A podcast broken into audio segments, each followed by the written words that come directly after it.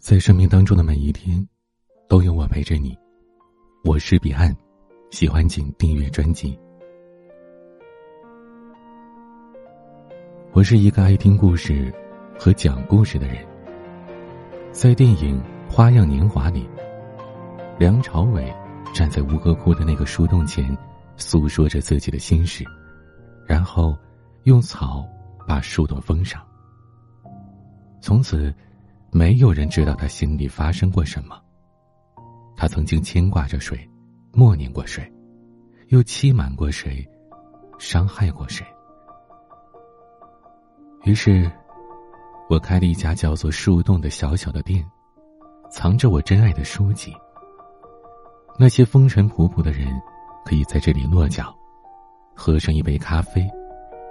而唯一的交换，就是把他们的故事讲给我听。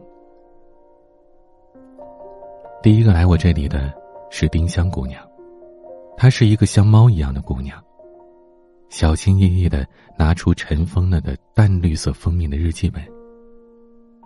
她说：“我要结婚了。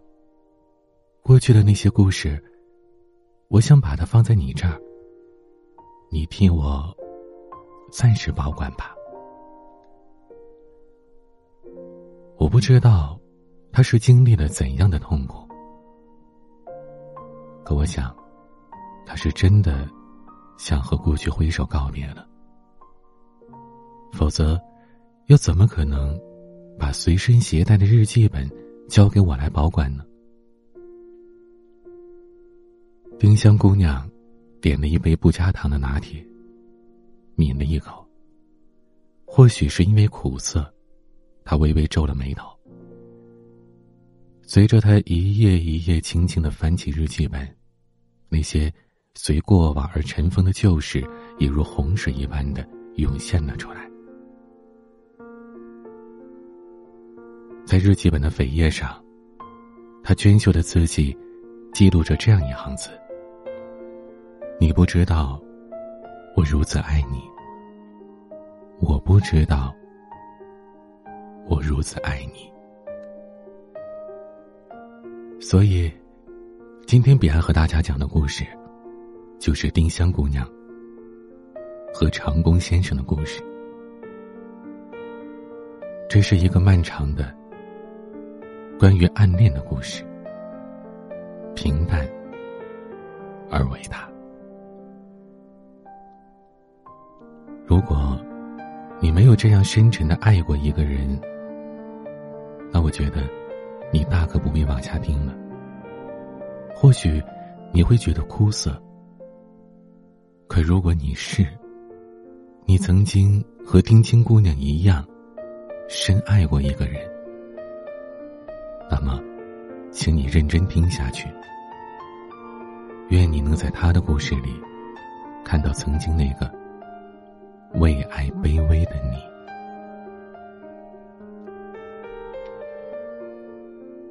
郎骑竹马来，绕床弄青梅。同居长干里，两小无嫌猜。丁青姑娘第一次遇见长工先生的时候，是小学一年级。那时候的她，还不知道有青梅竹马这个成语。后来知道的时候，她却说：“从我们认识的时间上来看。”确实可以算作是青梅竹马，可实际上，却从来没有达到那般要好的程度。那个时候，长工先生还是一个小屁孩儿，丁青姑娘与他也有过那么一段温暖的岁月。他们曾经一起去小卖部买零食，一起玩过家家，嘲笑对方哭的时候不曾擦干的鼻涕。如今想起来。连丁青姑娘都有些恍惚，是否有这么一段记忆的存在啊？可它的确存在。再后来，不知道怎么的，两个人就断了联系。再遇见的时候，已经是小学六年级了。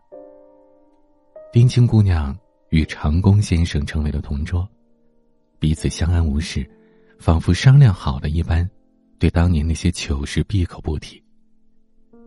丁青姑娘说：“我想，他一定是忘了。那时候，丁青姑娘已经是个好姑娘，是名副其实的好姑娘。她乖巧听话，成绩优异，脸上总是带着淡淡的微笑。她从来不曾和别人吵过架。如果说，那些美丽张扬的女孩子是盛开的玫瑰。”那么，丁青姑娘，就是未经雕琢的璞玉。你第一眼觉得她默默无闻，第二眼觉得她更默默无闻，第三眼，她会忽然很低调的，让你大吃一惊。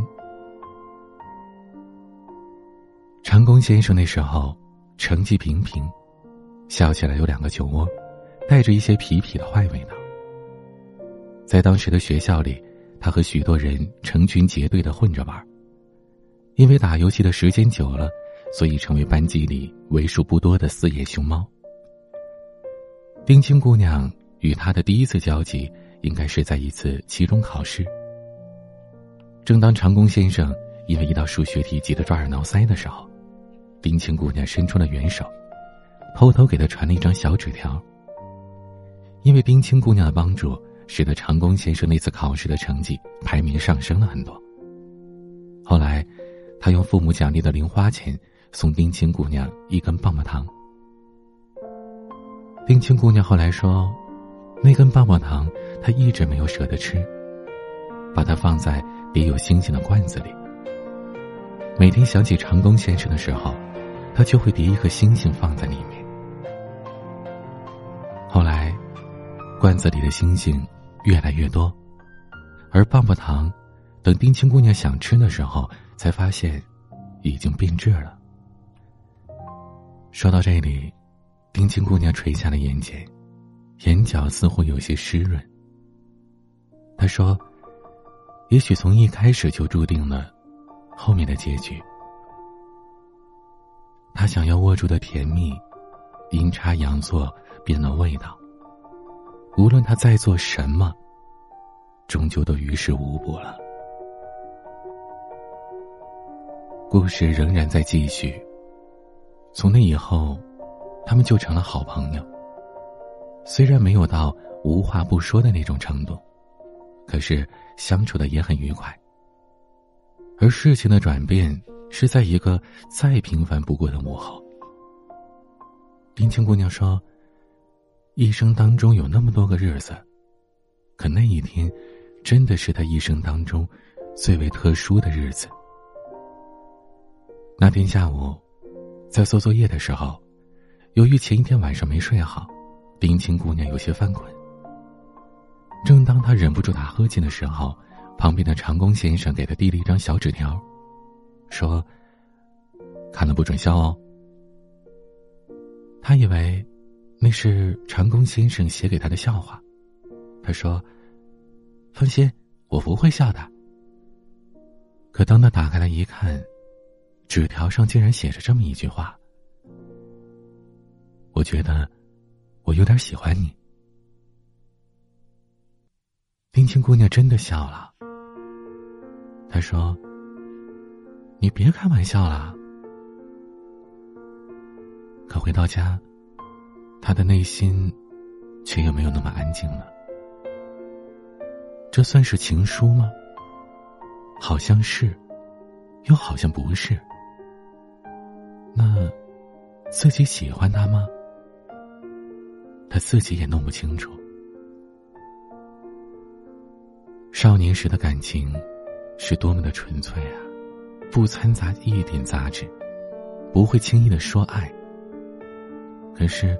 就是那样淡淡的喜欢，就能让人一辈子也忘不了。隔了几天，长工先生问冰清姑娘：“你喜欢我吗？”冰清姑娘给他写了三个字：“不知道。”男孩子总是不懂女孩子的心。当一个女孩说不知道。而不是不喜欢的时候，其实他的内心大抵是喜欢你的，只是因为羞涩而难以启齿。可后来呀，事情却并不像我想象的那样往美好的方向发展了。大人们总是把小时候的情情爱爱当作玩笑，不以为然。可是，儿时的爱恋，虽然说不是刻骨铭心，可在当时也算是一件血雨腥风的大事了。班级里渐渐有传闻说，长工先生喜欢丁青姑娘，甚至长工先生买了和丁青姑娘一模一样的文具盒。丁青姑娘其实并不算美丽，顶多算是长相清秀，在班里一直都是默默无闻的。可现在却突然成为了班级里的焦点，让他一度手足无措。冰清姑娘说：“她是不讨厌长工先生的，说实话，甚至还有些好感。可是，在班级里这些流言蜚语面前，在别人起哄的时候，因为尴尬，又或者是羞涩，她总是急于撇清。”和长工先生一切的关系，再也不和他说话了。甚至于小学毕业的时候，在长工先生的同学录里，丁青姑娘也只是在留言里写下了这样的一句话：“大笨蛋，祝你早日死翘翘。”丁青姑娘和我说：“我当初也不知道为什么。”想对他说的话明明有很多，可最后竟然写了这么一句恶毒的话。但那句话，并不是我真心想说的。而他们的小学时代，也最终在一张毕业照里落下了帷幕。我看到了那张照片。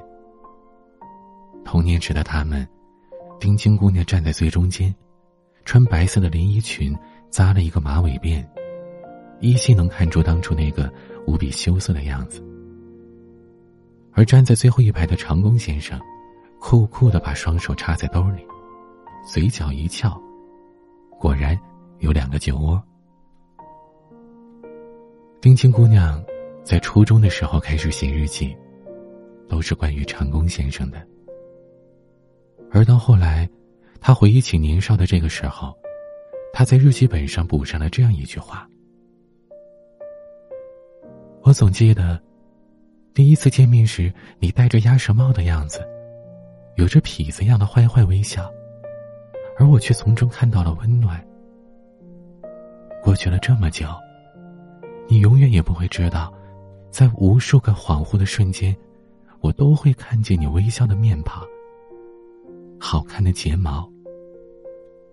我以为。”这些我通通都会忘记。我以为一切都会过去的。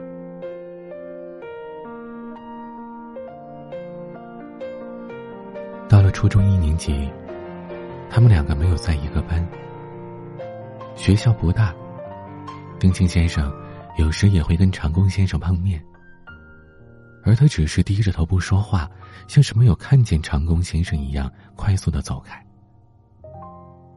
只是有一次，隔壁班的同学来他们班借书，丁青姑娘的书也被借走了。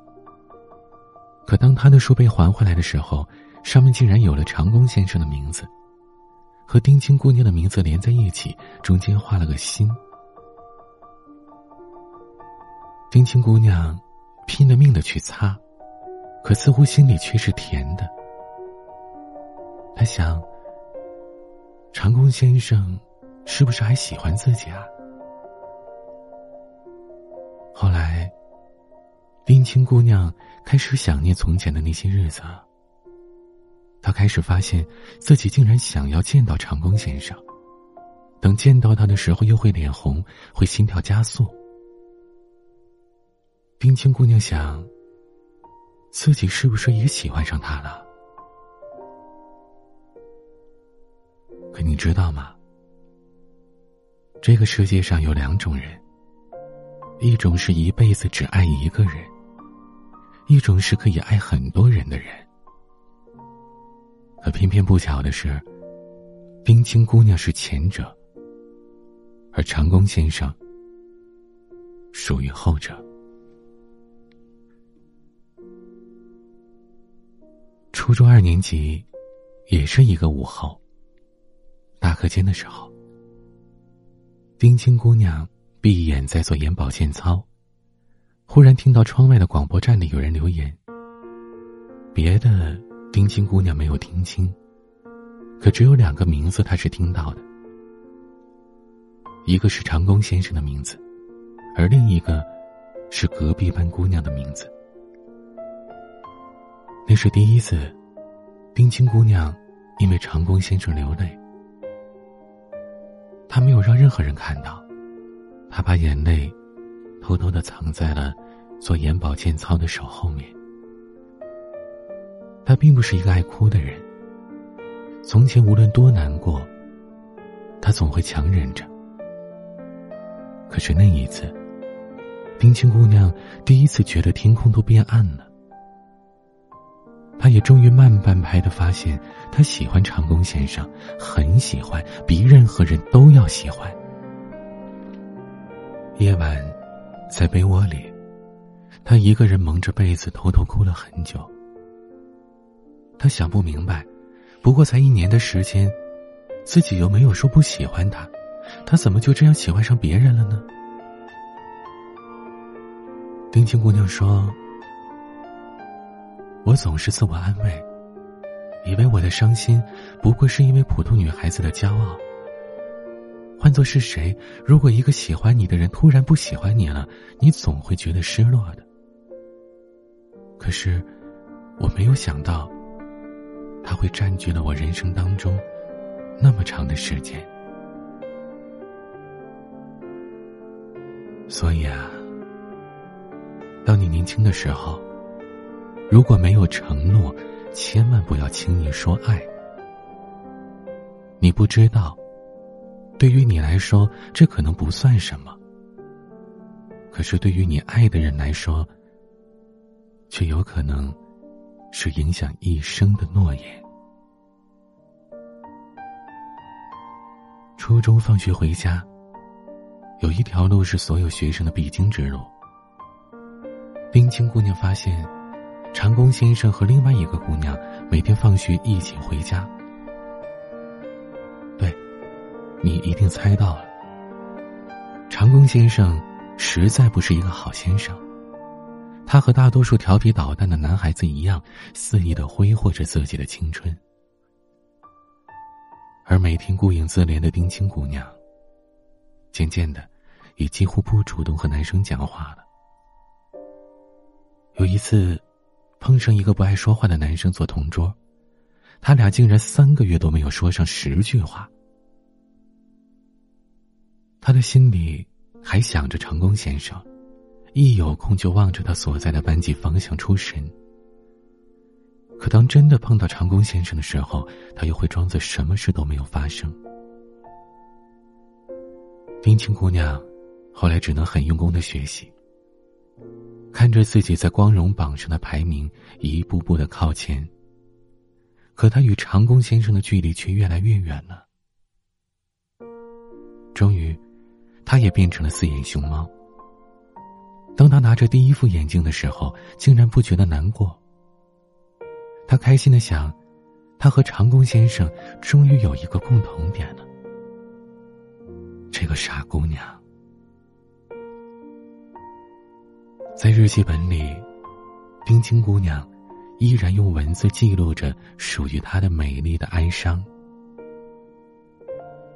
是不是每个男生都会喜欢好几种类型的女孩啊？可是，你爱过的女孩当中，会有一个是我吗？高中那个时候。没有网络，没有手机。丁青姑娘唯一记录生活的方式，就是写日记。很多年以后，在网络媒体风行的时代，她的这个习惯依然没有改。他说：“那些虚拟的文字，或者表情、符号什么的，完全没有实际存在的意义。一不小心按下删除键，那些东西就会成为一场烽烟了。而只有写在纸上的东西，会有书写者的心意，带着淡淡的墨香，甚至还能感觉到下笔时的犹豫、认真。这份情。”才会被永久保存。冰清姑娘与长工先生去了同一所高中，可他们却始终没有被分在一个班级里。冰清姑娘一直默默的关注着他，知道他军训的时候第一次剃了光头，知道他的眼镜换了不同的框架。知道他每次考试在校榜上的排名，知道他又交了不同的女朋友。长工先生这个时候个子已经很高了，笑起来也能让周围的姑娘看上很久。这让丁青姑娘越发的自卑起来。那时的她剪了短发，站在人堆里，没有人能找得到她。平凡的，几乎班级里的人很少会注意到她的存在。丁青姑娘说：“整个高中时光，她最喜欢的是高一的那次运动会。她说，那个时候他总是觉得会在任何热闹的场合碰见长工先生。虽然自己不喜欢热闹，但还是因为这个想法，经常决定去碰碰运气。”结果往往落空了。直到现在，在热闹的场合，他还会想起自己曾经穿梭在人流当中，寻找一个并不在意自己的人。运动会的时候，冰清姑娘被好友拉着去看俯卧撑比赛，为自己班的同学加油，却意外的看到了参赛的长工先生。于是他表面上是为自己班的同学加油，可实际却是在旁边为长工先生悄悄计数。他就那样悄悄的看着长工先生。他总也忘不掉他做完俯卧撑起来之后，对自己的微微一笑。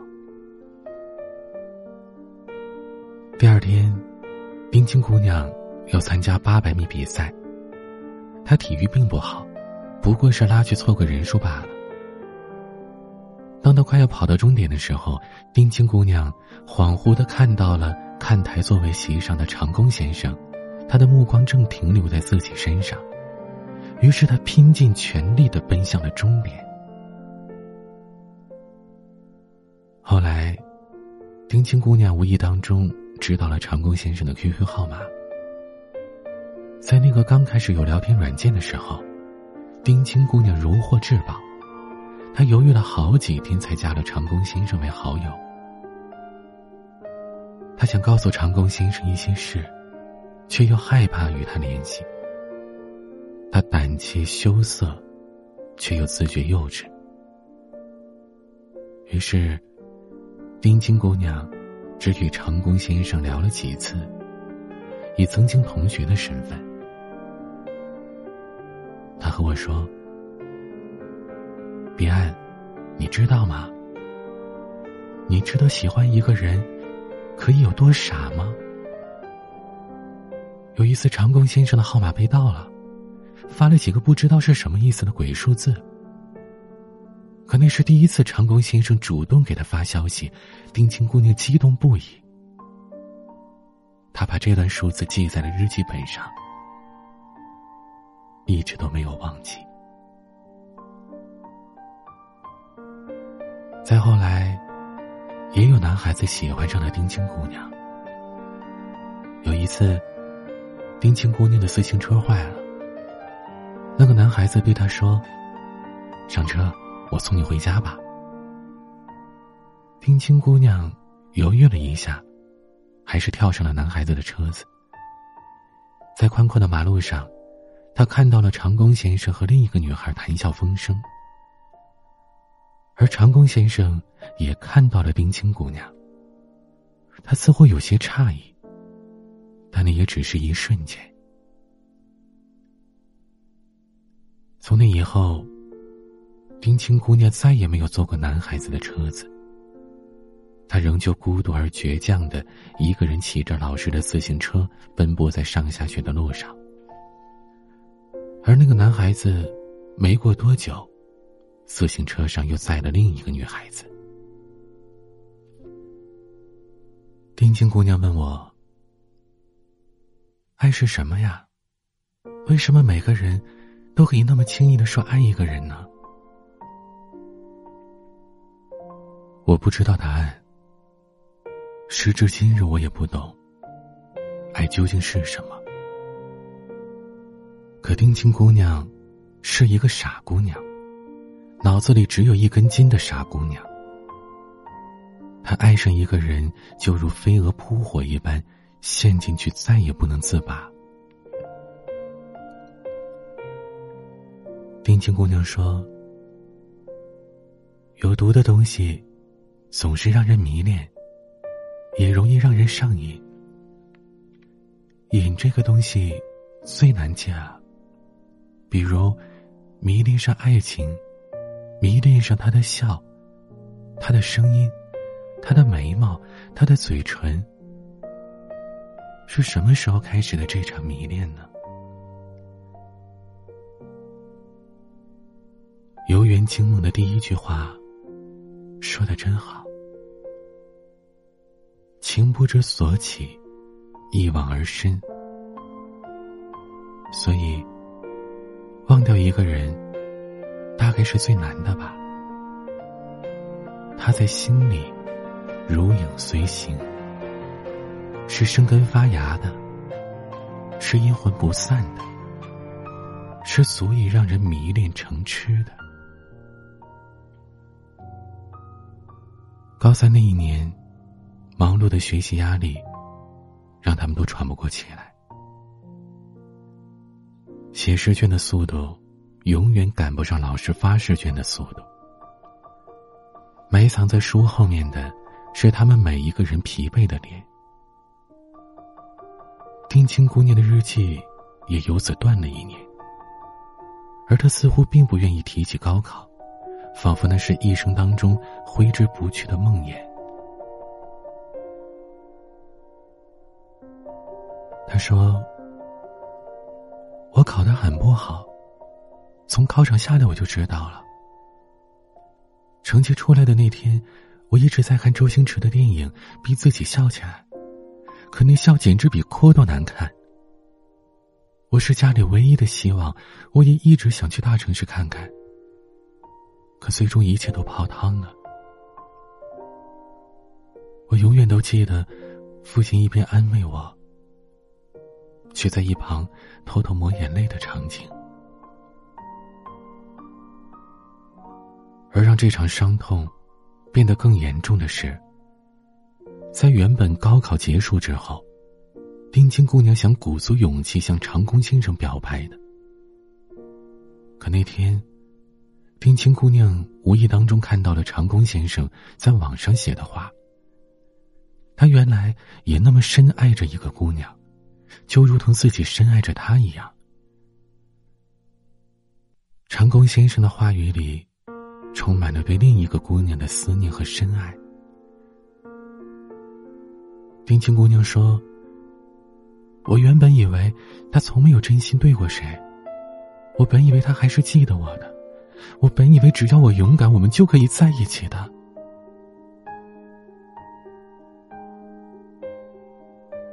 长工先生喜欢的那个姑娘，美丽出众。丁青姑娘虽然没有和他做过同学，可是却早早的听过这个名字。丁青姑娘曾远远的看过那个姑娘，长发如瀑，声音婉转动听，每场晚会必然看到她的身影，骄傲的如同公主一般。可那时的丁青姑娘。一头齐耳的短发，把身体裹在校服里面，躲在人群里，不会有人注意到他。他就像是一只丑小鸭，稍微一比，他就知道，自己配不上他。那是丁青姑娘第一次感到绝望。原来长空先生爱上的是这样的姑娘，这让他越发自惭形秽起来。可后来，丁青姑娘才明白，真正爱你的人，不论你是什么样子，都会一如既往的爱你。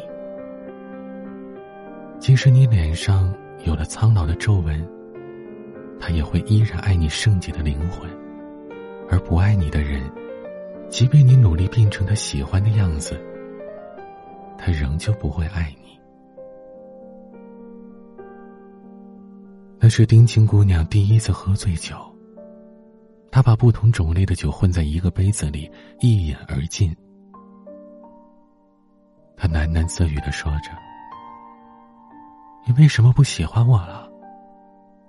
你知不知道那些话，我看了之后很难过呀。”可这些仍然没有阻挡丁青姑娘固执而勇敢的脚步。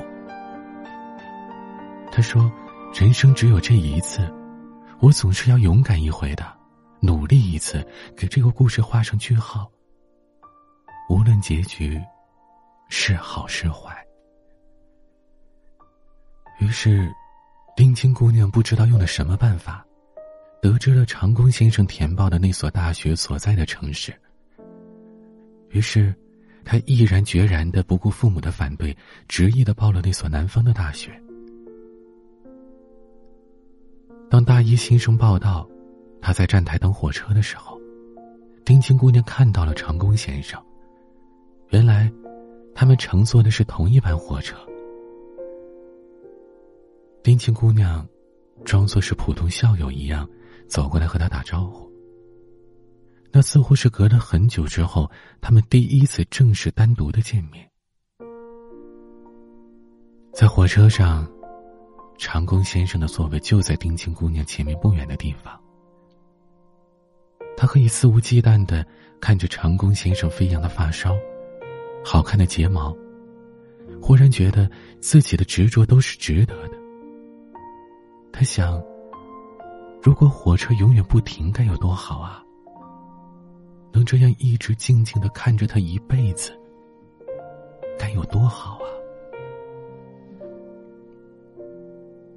我问他：这么多年，你究竟喜欢他什么呀？冰清姑娘说：“我也不知道。能说出来的，似乎都不是爱。”或许我爱的，就只是我想象出来的那个他；又或者，我爱的，只是当时我爱他的那种感觉吧。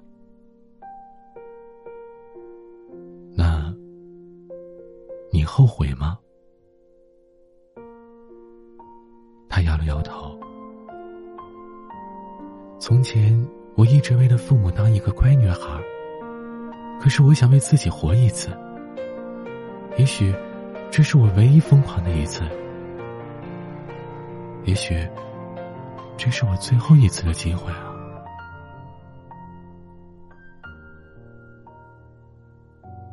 二零零四年秋天，我最喜欢的导演王家卫拍了一部《二零四六》。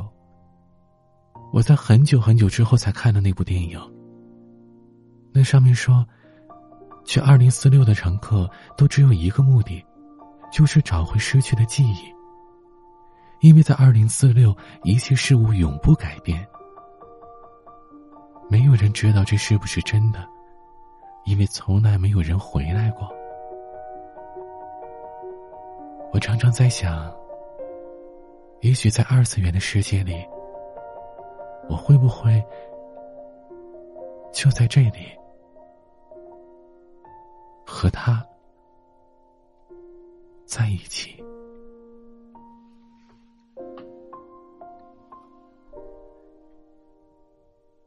可让丁青姑娘万万没有想到的是，他们两个的学校，一个在城市的最东面，一个在最西面。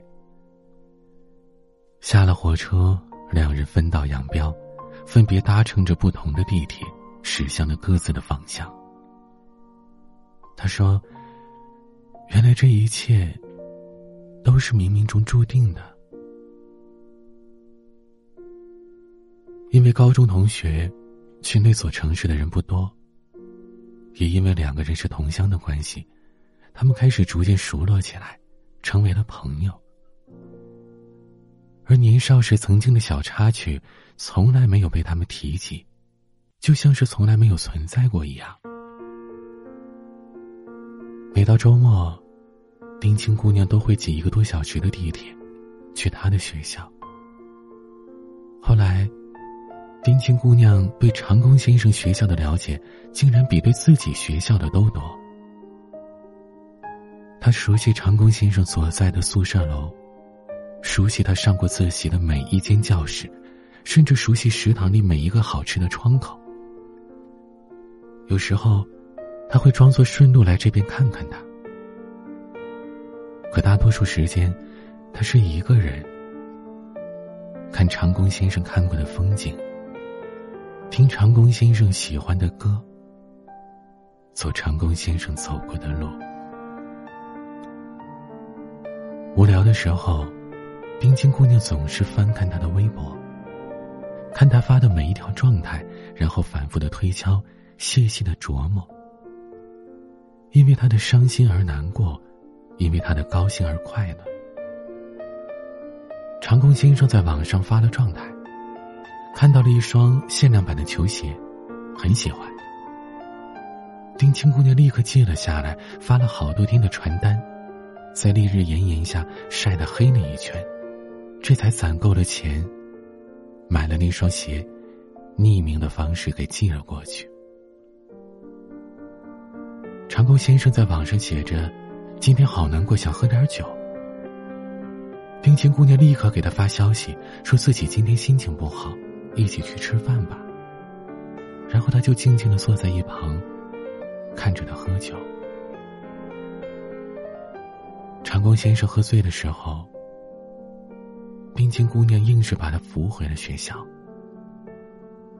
他和我说：“我也不知道当时哪里来的那么大的力气，或许那就是爱的力量吧。”离开了压抑的高中，日子过得自由了很多。冰清姑娘留起了长发，穿起了白裙子，参加吉他社学了吉他。她说：“我其实是一个一点音乐天赋都没有的人，唱歌一点都不好听。可我想学，想唱歌给他听。”他学的手指磨起了茧子。最终，也只学会了一首《好久不见》。你会不会忽然的出现在街角的咖啡店？我会带着笑脸挥手寒暄，和你。坐着聊聊天，我多么想和你。冰清姑娘这块璞玉，从前没有人注意到，可现在也逐渐的发出了光亮。不知不觉当中，她也收到了很多人的情书告白。可丁青姑娘一律把他们锁在抽屉里。于是她就成了别人眼中的怪人，对人客气而礼貌。可其他人却很难走进他的心里。那时的丁香姑娘，心里满满的都是长工先生。她在想：我变得更好了，你会不会多看我一眼呀？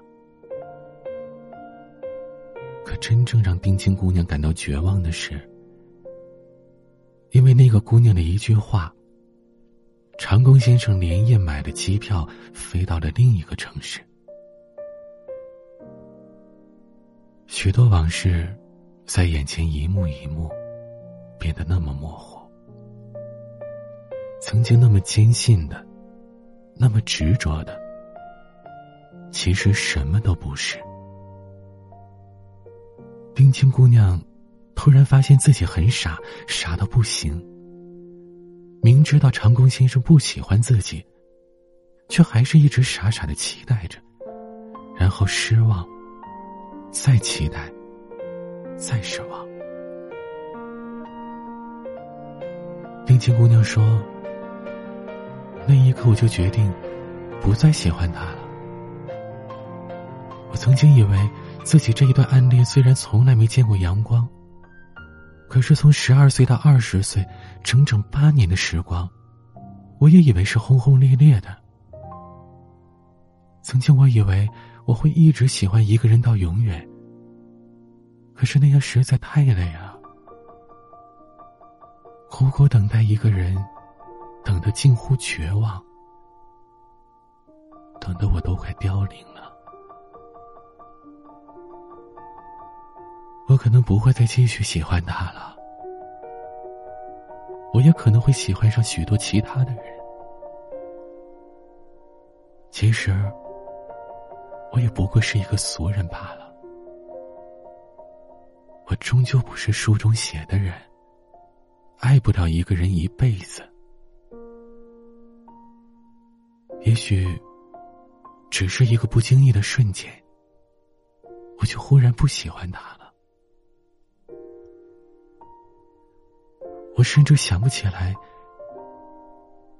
那个曾经无数次出现在我脑海里的他的面庞了。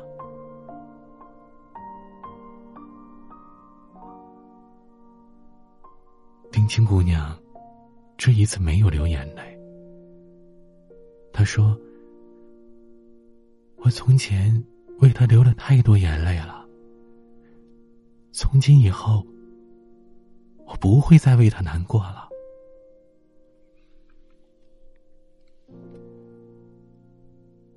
忽然想起，长工先生曾经说过，喜欢的一首歌是张信哲的《从开始到现在》。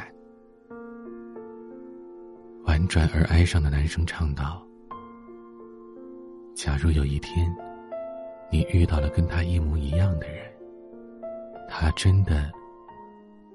就是他吗？如果再见是为了再分，失去才算是永恒。一次新的记忆，为何还要再生？可终究，丁青姑娘的一片真心，还是错付了他人。从那以后。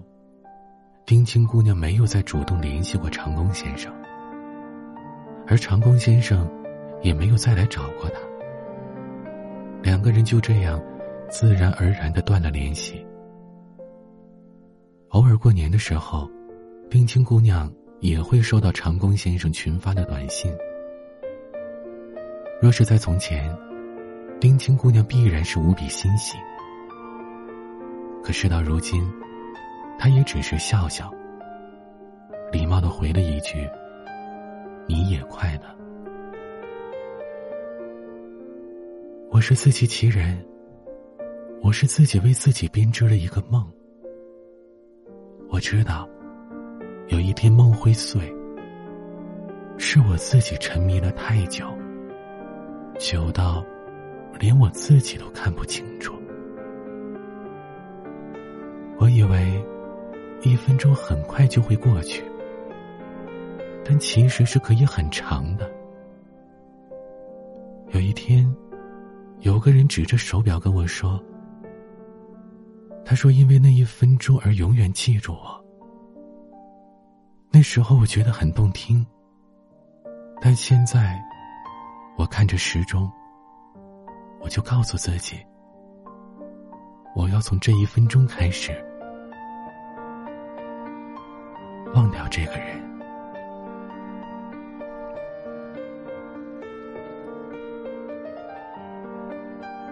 故事讲到这里，似乎就结束了。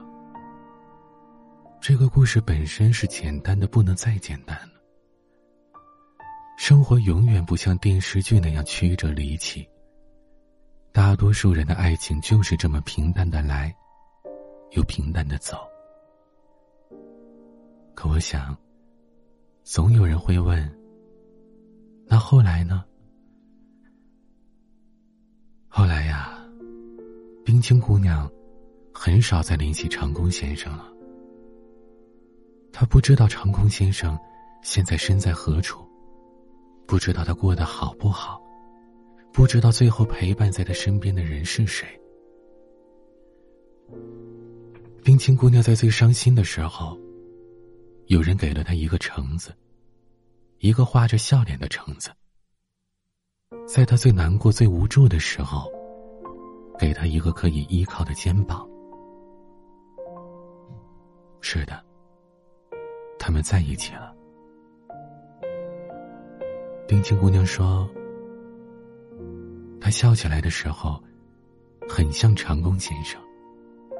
他待自己很好，在自己不开心的时候，给自己讲笑话。”教自己打篮球，给自己唱歌，给自己送礼物。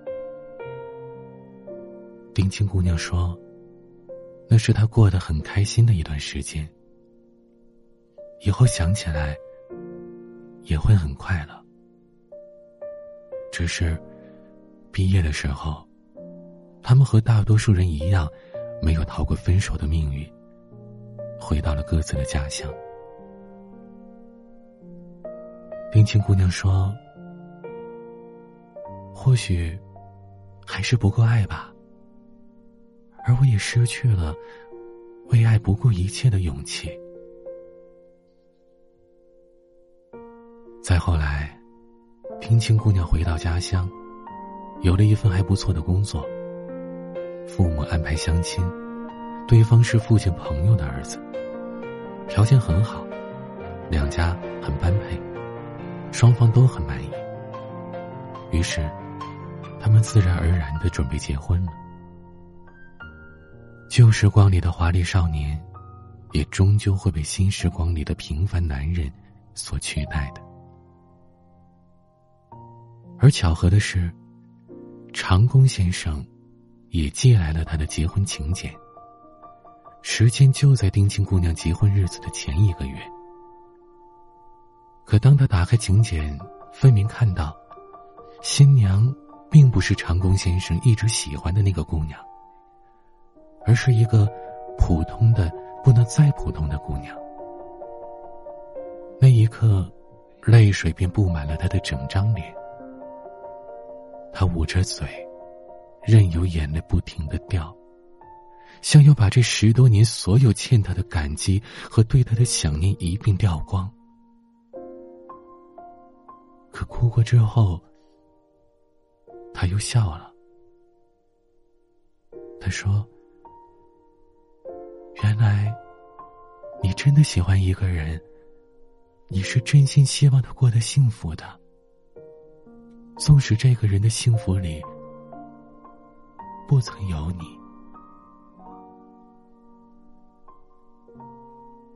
他把那份请柬夹在了日记本里。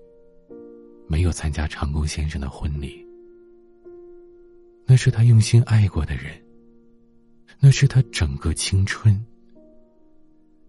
而这一切都结束了。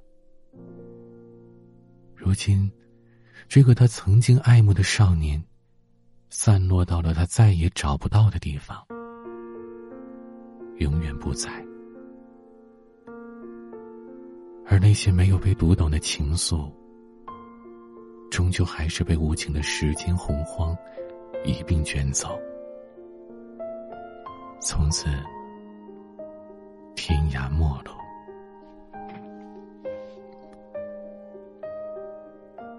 丁青姑娘没有再来过我的店。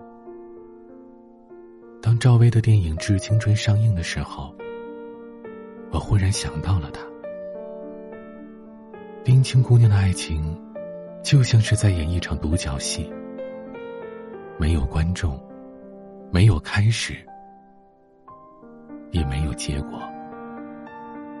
在每一个夜深时分，他偷偷的忧伤，偷偷的欢喜。即使过去这么多年，依然在心里有着那个人的位置，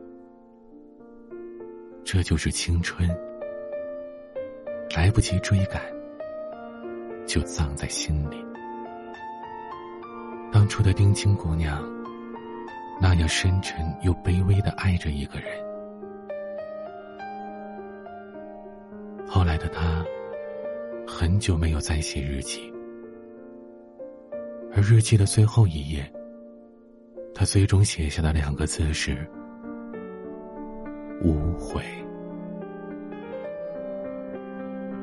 丁青姑娘说：“到最后才发现。”我爱的，只是我一个人想象的爱情，与他无关。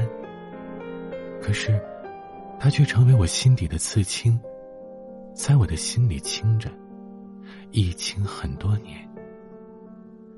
陌上花开似锦，猛虎细嗅蔷薇。所有的疼痛终于过去，才蓦然发现，那青春里所有的过往。即使是疼，即使是碎，仍然美到心惊。青春里有两个字一直闪烁着：不悔。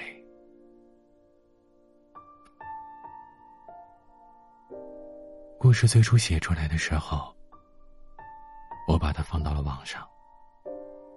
有一天，一位先生来到我的小店，样子有些眼熟。他喝了很多很多的酒，胡子拉碴的，也挡不住棱角分明的面庞，嘴角带着一丝苦笑。他说：“我从来不知道，他会那么喜欢我。”我从来不知道他喜欢我那么久，可我怎么会不喜欢他呢？可是，他是阳光，我是乌云，我不应该遮着他。我有过很多女朋友，可是最后都分开了。有些名字我甚至都忘了，可我一直记得他。我不去打扰他。是我怕伤害他。最初我是喜欢他的，可后来他没有给我答案，我以为他是不喜欢我。而那时，我不忍心拒绝别的女孩子的告白，就有了第一个女朋友。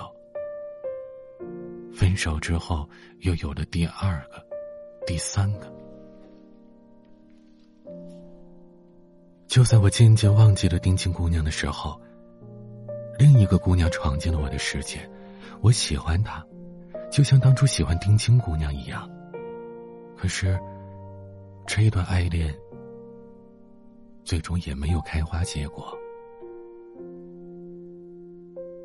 在大学的时候，丁青姑娘在我身边，可我忽然就没有了从前的勇气。她太单纯，太善良了。不掺杂一丝的杂质，我给不了他一个永远的承诺。我怕我们在一起之后，如果最后分手，只会给他带来更大的伤害。可是，我没有想到他会喜欢我这么久，带着满满的勇气。如果我早一点知道。我一定会拼命爱她的，她是个好姑娘，我一直都知道。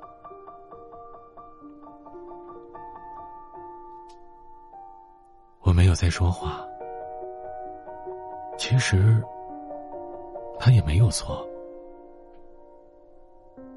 他爱的太浅，而丁青姑娘爱的太深。说到底，都是命运的捉弄。我于某年某月某日，看了这样一场电影《霍乱时期的爱情》。里面有一句台词是这样说的：“我死之前唯一的遗憾是，我没能为爱而死，我想了好久，终于决定把他们的故事讲给你听。在故事里，丁青姑娘曾经那么爱着长工先生，而在现实世界里，她也终于将他彻底放下。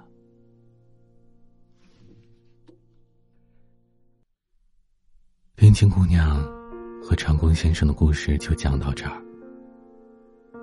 如果你喜欢，请把它分享到朋友圈，说不定你的朋友也爱听。欢迎在下方评论区留言，说出你的感受吧。欢迎关注我的微博，搜索 DJ 彼岸，英文 DJ 加名字彼岸，和我聊聊。每个夜晚。都用声音陪伴你，我是彼岸，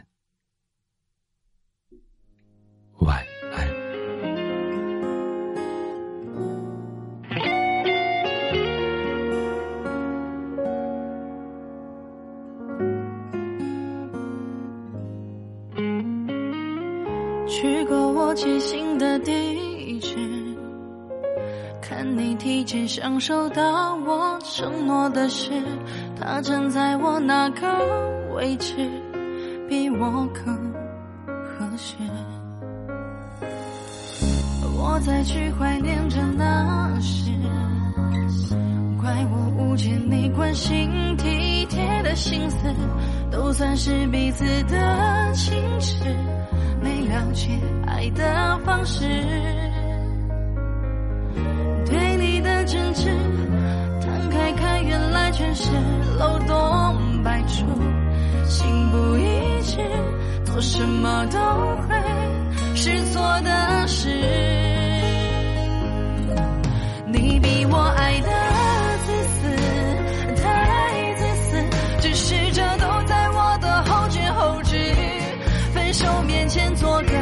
绅士，不做。写成了诗，幸福有些太强制，太自私。强加给你的是我以为孩子，热情慢慢的被开支，随时间流逝。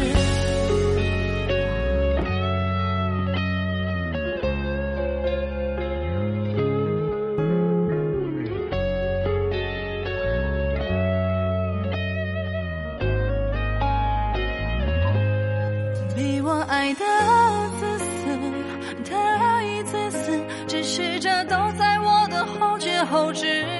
分手面前做个绅士，不做都是把从前写成了诗。